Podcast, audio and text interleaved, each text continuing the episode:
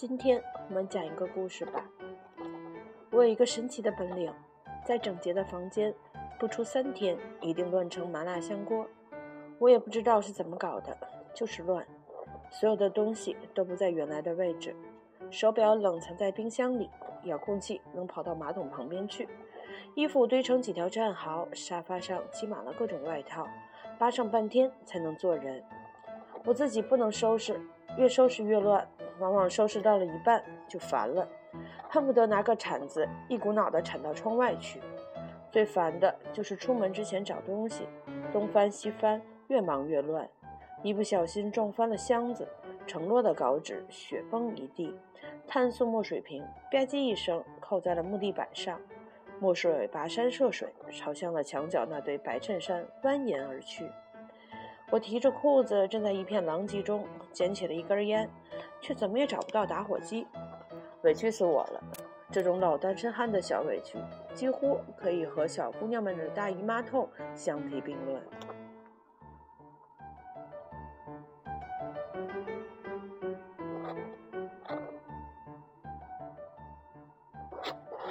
杂草敏是我的妹妹，异父异母的亲妹妹，短发，资深平胸少女，眉清目秀的，很帅气。外表上看起来性取向严重不明朗的那种帅，他有一个神奇的本领，无论多乱的房间，半个小时之内准能捯饬的像样板间一样。所有的物件都是尘归尘，土归土，金表归当铺，连袜子都叠成了一个个的小方包，白的一对，黑的一对，整整齐齐地趴在抽屉里，码成军团。十年前，我们生活在同一个城市，在同一个电台上班。他喊我哥，我算他半个师傅。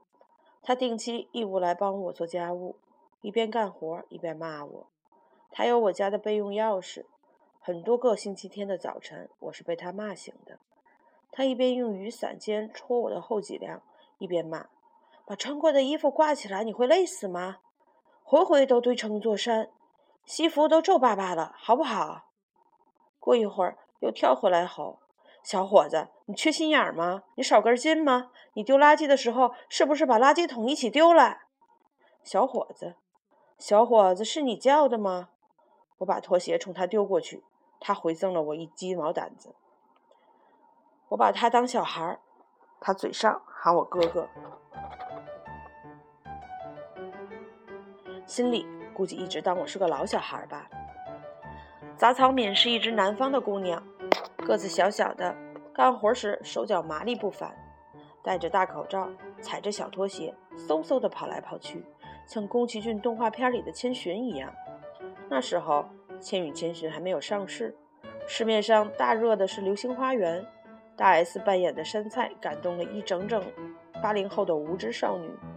杉菜在剧中说：“杉菜是一种杂草，是生命力顽强的杂草。”杂草敏看到后颇为感动，跑来和我商量：“哥，人家叫山菜，我起个名字叫芥菜怎么样？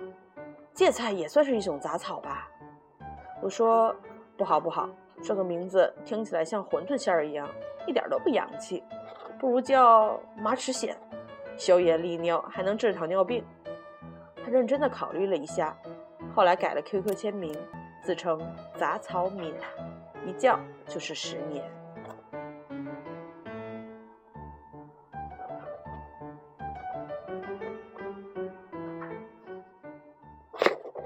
第一次见到杂草敏时，他还不到二十岁。那时候，我主持了一档叫做《阳光快车道》的节目，里面有个板块叫“阳光女孩”，她是其中的一期嘉宾。她那时候中师毕业，在南方一个省委幼儿园当老师。本来应该按部就班混上个十几年，混成个省委后机关部门的小领导什么的，怪就怪我的一句话，断送了她的大好前程。我那时候年轻，嘴欠，台上采访他时不按脚本出牌。我说：“职业就是职业，事业是事业，没必要把职业升迁和事业混成一谈，也没有必要把一份工作当唯一的轴心。别把工作和生活硬搞成对立面，兼顾温饱没有错，可一辈子被一份工作拴死，那也太无趣了吧。”巴拉巴拉巴拉巴拉。我随口的胡咧咧，却对他来讲是醍醐灌顶。风驰电掣般的回去料理了后事，拎着一个超大号的行李箱跑回了山东。他说，他的梦想的事业并非在幼儿园里从妙龄少女熬成绝经大妈，而是要当一名电视主播。他说：“万分感谢你一语点醒了梦中人哈，你帮人帮到底吧。”我说：“哎，你是不是以为当个主持人就像是在庄稼里地里拔个萝卜那么简单啊？赶紧给我回幼儿园去看孩子去。”他说：“回不去啦，已经辞职了。”见过孩子气的，没见过这么孩子气的。我信因果报应，自己造的罪孽，当然要自己来扛。于是喊来了几个同行朋友，手把手的教了他一个星期，然后安排他参加台里的招聘。谋事在人，成事在天，反正咱仁至义尽就行了。他自己考都考不上，要看自己的造化。没想到居然考上了，名次还挺靠前。杂草敏一开始是在少儿组实习，窝在机房里剪片子，后来当少儿节目的主持人，尖着嗓子哄孩子玩。他本身就是个孩子，又是幼师出身，嗲声嗲气的，哄起来孩子很有耐心。可他毕竟是个新人，有时候主持节目老是 NG，连续七八条都过不了。导演不耐烦，告状告到我这里来了，于是我老骂他。一骂他，他就嬉皮笑脸的眯着眼睛，用方言说：“哥，不是有你罩着我吗？罩什么罩？哥什么哥？他一南方哥姑娘，哥被他喊成了锅，听得人火大。我沉着脸，压低了声音说：你别他妈的跟我嚼撒娇，连 A 罩杯都不到的人是没有资格撒娇的。你再这么 NG 下去，哪来的？给我滚回哪儿去！”他咬着牙，切着齿，大声发誓：“哥，你不要对我失望，我一定会努力工作，努力发育。”一屋子的同事盯着我俩看，跟看耍猴似的。我左手卡着他的脖子梗，右手捂着他的嘴，把他从我办公室里推出去。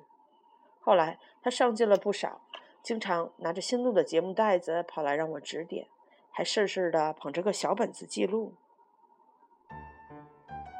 我那时候实在是太年轻，好为人师，很享受有人来虚心求教的感觉，难免挥斥方，唾沫星子乱飞。有时候聊得刹不住车，生活、感情、理想，各个层面都长篇大论，着实过了一把人生导师的瘾。他也傻，说什么他都听，还硬要把我当成男闺蜜，什么鸡毛蒜皮的猫事狗事儿都来拿来问问我意见。我大好男儿哪听得了那么多婆婆妈妈？有时候听着听着就烦了，直接砍了他的脖梗子，把他推到门外去。不过时间久了，关系毕竟密切了许多。他在聒聒的喊我的时候，好像也没有那么烦人了。电视台是个人精扎堆儿的地方，他傻乎乎的，太容易受欺负，有时也难免为他出头。有一回。他像个小孩一样躲在我的背后，露出了半个脑袋，伸出一根手指指着别人就说：“就是他，他欺负我。”我一边黑着脸骂人，一边心里觉得好笑，想起小时候表弟常拖着鼻涕和我说同样的话：“就是他，他欺负我。”哥哥，你快帮我揍他。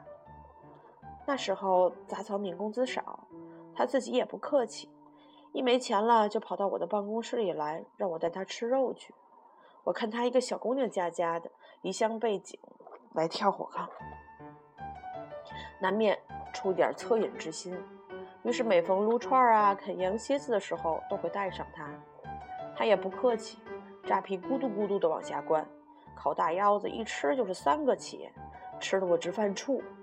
我一回实在忍不住了，语重心长的跟她说：“妮子，大腰子这个东西吧。”你吃太多都木有用啊，有劲儿你使不上啊。他愣了一下，没听懂，然后傻头傻脑的呲着牙冲我乐。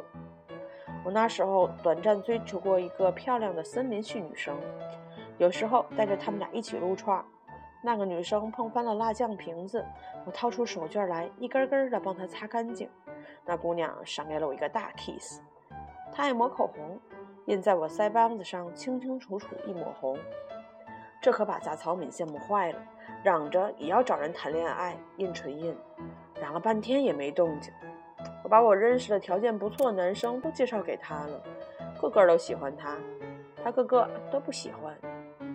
有一回，他来帮我收拾家务的时候，我问他到底喜欢什么样子的男生，他歪着头不说话，一边叠衣服一边不耐烦地说：“不要你管。”我说：“哎呦，好心当成驴肝肺呀，这是！”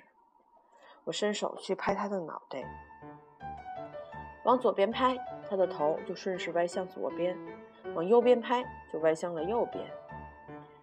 那些年，我在拉萨开酒吧。每一回录完节目，就从济南往西藏跑。我有我的规矩，只要回拉萨，那就只带单程的路费，从济南飞到成都或者丽江，然后徒步或搭车，一路卖唱或卖画往前走。苦是苦了点儿，但蛮有意思的。反正在这个世界挣来的银子，少爷懒得拿到那个世界去花，少花点儿就少花点儿吧。出行的时间短则半个月，长则三个月。有时候出行的路线太漫长，就把杂草民喊过来，把家里的钥匙、现金、银行卡什么的都托给他管。山东的孩子大多有个习惯：参加工作后，不论挣了多少钱，每个月都定期给父母打点钱，表表孝心。他知道我所有银行卡的密码，除了汇钱，他还负责帮我交水电物业费，还帮我充话费。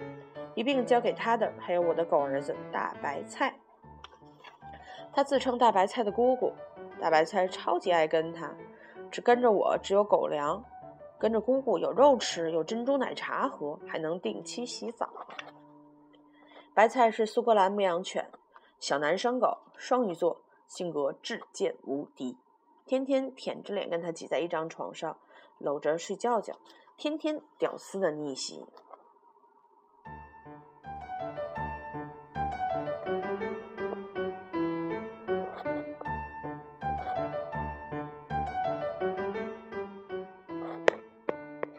第一次和杂草敏做交接的时候，惹出了好大的麻烦。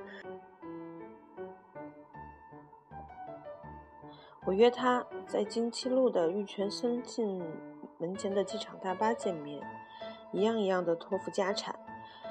那回我是要去爬安多藏区的一座雪山，冰镐、冰爪，快挂八字扣，叮当的挂在了一书包。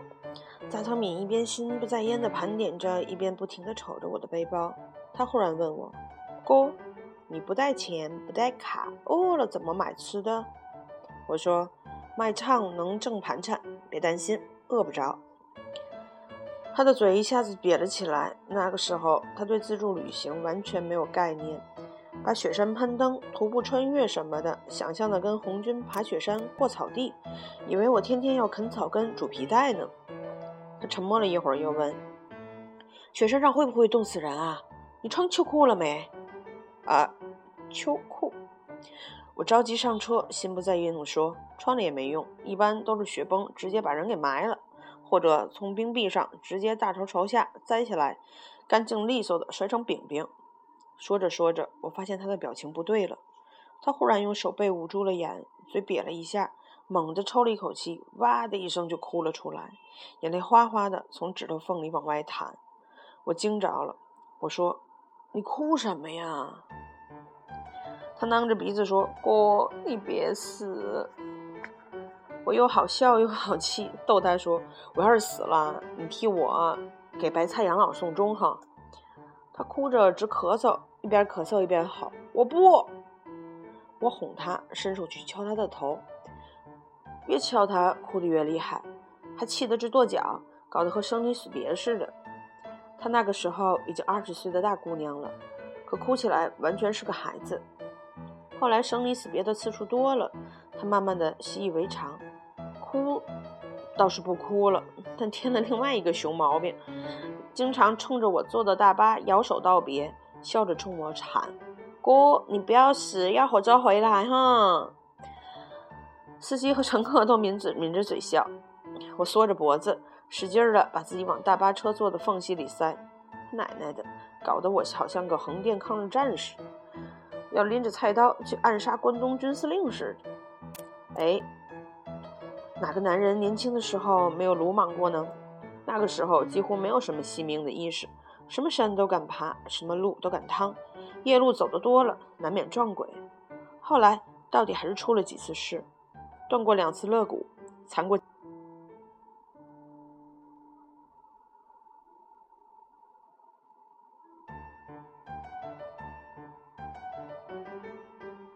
藏地的赞神和念神懒得收我，左手拇指缠在了滇藏线上。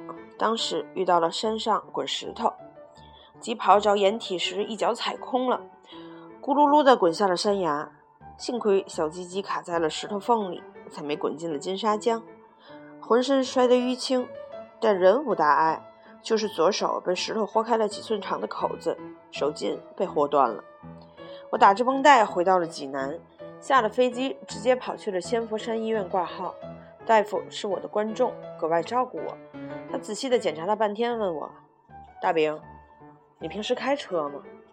我说：“哎，您几个意思呢？”他很悲悯地看着我说：“有车的话就卖了吧，以后你都开不成车了。”他刷刷刷地写着病历，歪着头说：“快下班了，你给家里人打个电话，来办一下住院手续。”明天会诊，最迟后天开刀。自己做出来的业自己扛，怎么能让爹妈跟着操心呢？我犹豫了一会儿，拨了杂草敏的电话。这孩子抱着一床棉被，穿着睡衣，耷拉着拖鞋冲到了医院。一见面就骂人，当着医生的面抽我的脑袋，又抱着棉被跑前跑后的办各种手续。我讪讪地问：“恩公，医院又不是没有被子。”你抱着棉被来干什么？他懒得搭理我，一眼接一眼的白我。到了住院部的骨科病房后，他把我摁在了床上，强硬无比的下命令：“你给我好好睡觉休息。”医院的被子本来就不薄，他却非要把那床大棉被硬架在上面，然后各种掖被角，掖完被角，双手抱肩，一屁股坐在了床边，各种运气。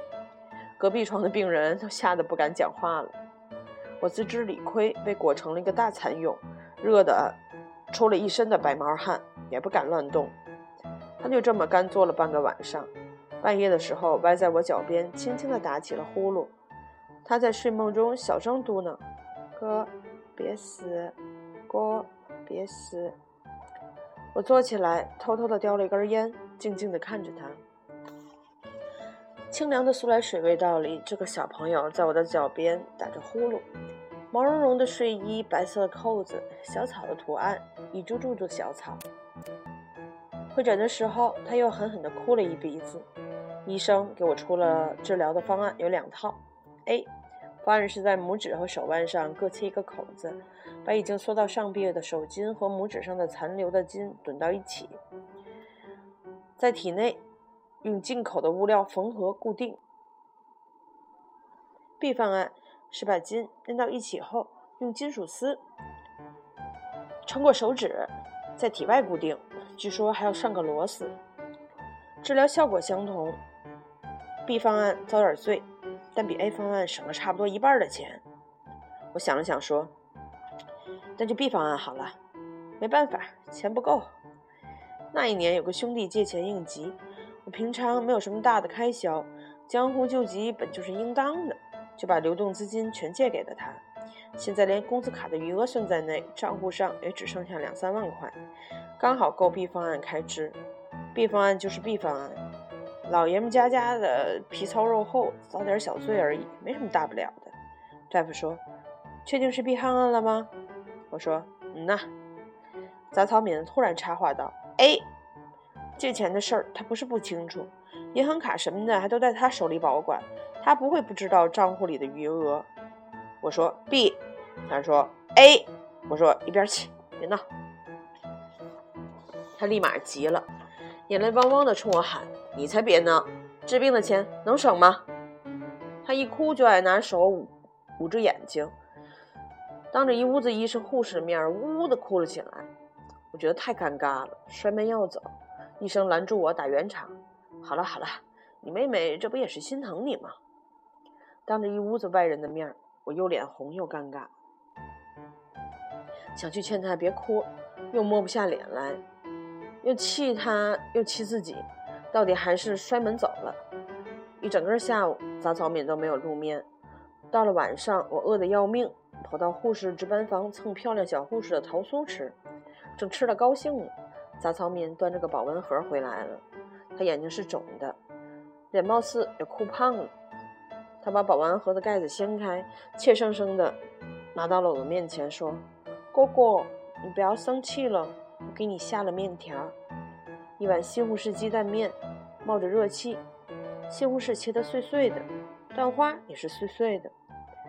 我蹲在走廊里，稀里呼噜的吃着面条，真的好吃，又香又烫，烫得我眼泪噼里啪啦的往碗里掉。从那一天起，只要吃面，我只吃西红柿鸡蛋面，再也没有吃到过那么好吃的西红柿鸡蛋面。我吃完了面，认真的填碗，杂草敏蹲在我的旁边。小小声说：“哥，我以后不凶你了，你也别凶我了，好不好？”我说：“嗯嗯嗯，谁在凶你？谁是狗？”我腾出一只手来敲敲他的头，然后使劲儿把他的短发揉乱了。他乖乖的伸着脑袋让我揉，眯着眼睛笑。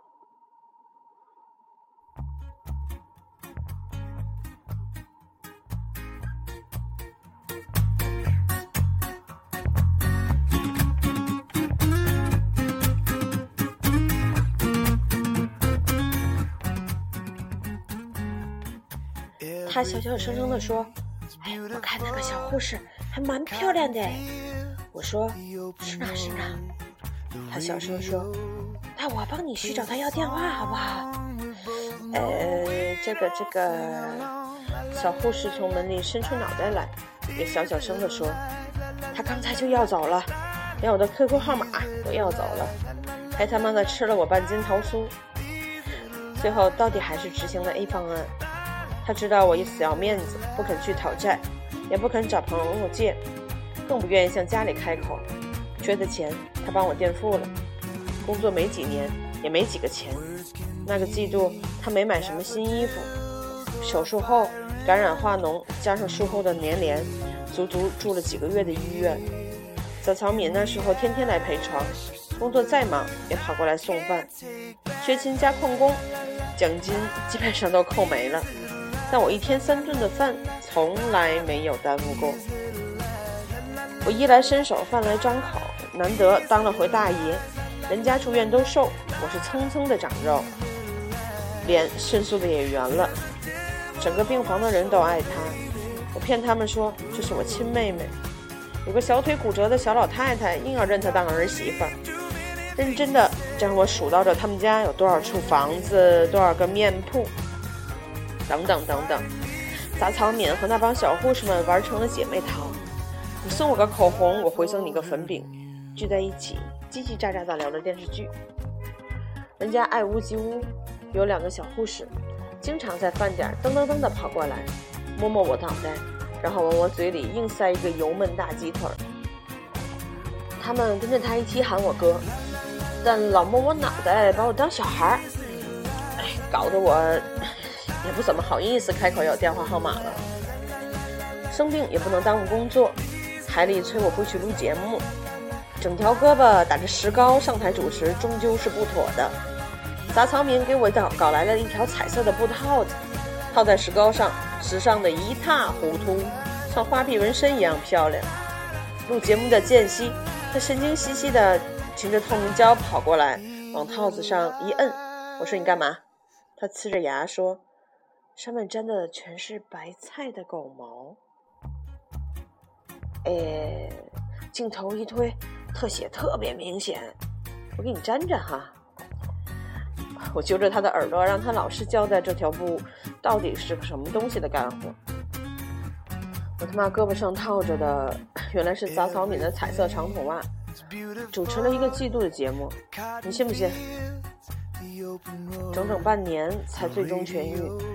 差事高的时候是腊月，那年的农历新年和藏历新年正好重叠。我归心似箭，第一时间买了回来回拉萨的票。杂草敏帮我收拾了行囊，他偷偷把一条新秋裤塞进了包里，我没和他拗，假装没看见。依旧是他牵着白菜来送我，依旧是将家产托付给他，依旧是在机场大巴分别。我隔着车窗冲他招手。他紧张地看着我，怕他再喊什么“哥，别死啊，要活着回来哈”。他没喊。西风吹乱了他的刘海，他蹲下来，抱着白菜的脑袋，一起歪着头看着我。那年开始流行举起两根手指比在两旁，他伸手的脸庞笑着冲我比了一个 V，要多二有多二。那年的大年初一。杂草民给我发来了一条短信：“哥，好好的。”我坐在藏北高原的星空下，捏着手机看了半天。然后，每年的大年初一，我都会收到一条同样的短信。在成吨的“新年快乐，恭喜发财”的短信中，有杂草民短短的四个字：“哥，好好的。”四个字的短信，我存进了手机卡里。每年一条，存了很多年。后来撒草敏离开了济南，蒲公英一样的飘去了北京，又飘回了南方。再后来，他飘到了澳大利亚的布里斯班，在当地的华语电台当过主持人。热恋又失恋，订婚又解除了婚姻，开始自己创业，做文化交流，也做话剧。天南地北，兜兜转转，辛苦的打拼。不论身处何方，每年一条短信，他从未间断。很多个大年初一，我收到那条四字短信后，都想回复一条长长的短信，可最终只回复了四个字了事：乖，摸摸头。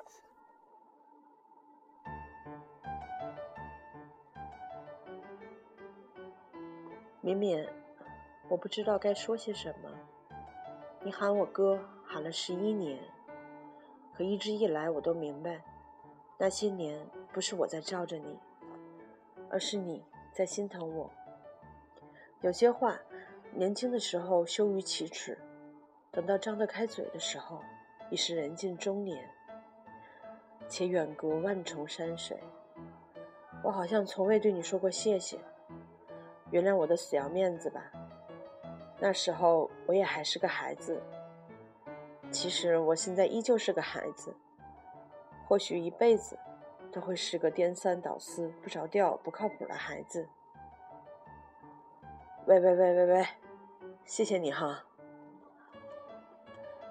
我路过了许多的城市和村庄，吃过许多漂亮女孩子煮的面，每个姑娘都比你胸大，比你腿长。可没有一个能煮出你那样的面来，又烫又香的西红柿鸡蛋面，烫得人眼泪噼里啪啦的往碗里掉。真想再吃一次啊！今年除夕，再过几个小时就能收到你的新年短信了。此时我在云南丽江，有酒，有琴，有满屋子的江湖老友。你呢？杂草一样的你。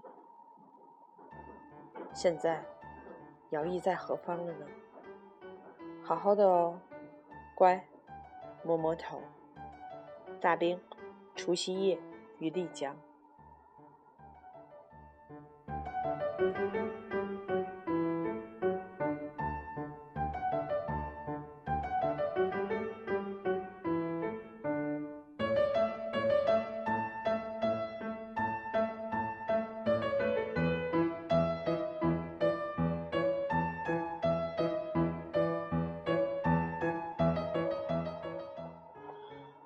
你身边是否也有这么几个人？不是路人，不是亲人，也不是恋人、情人、爱人，是友人，却又不仅仅是友人，更像家人。这一世，自己为自己选择的家人。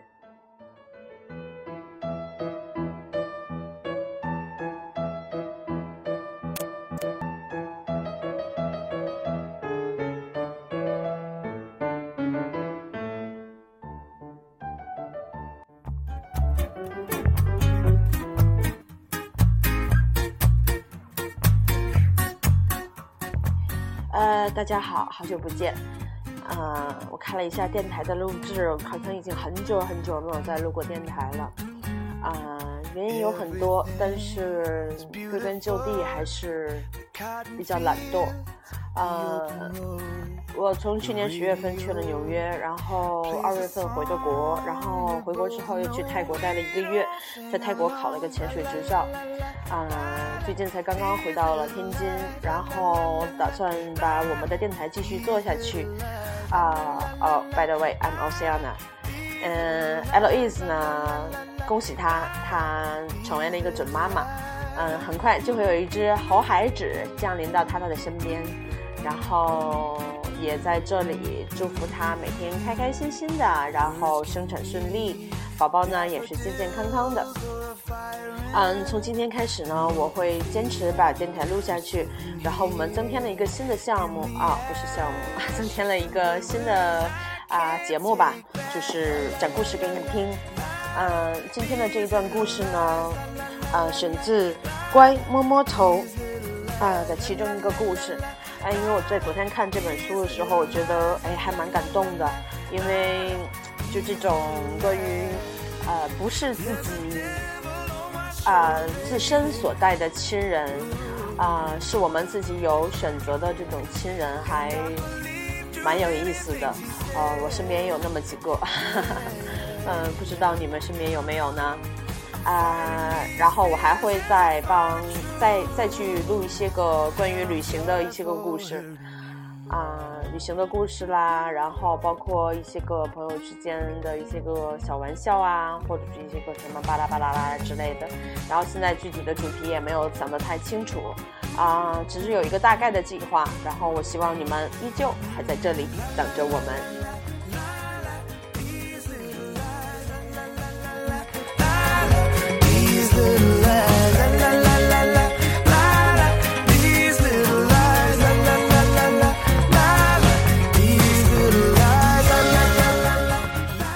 Okay, at the end of the uh, show, I will tell you. Uh, sur distance, je suis Oceana, and uh, I'm very happy to see you again. And I'm from Tianjin. Nice to meeting you. See you next time.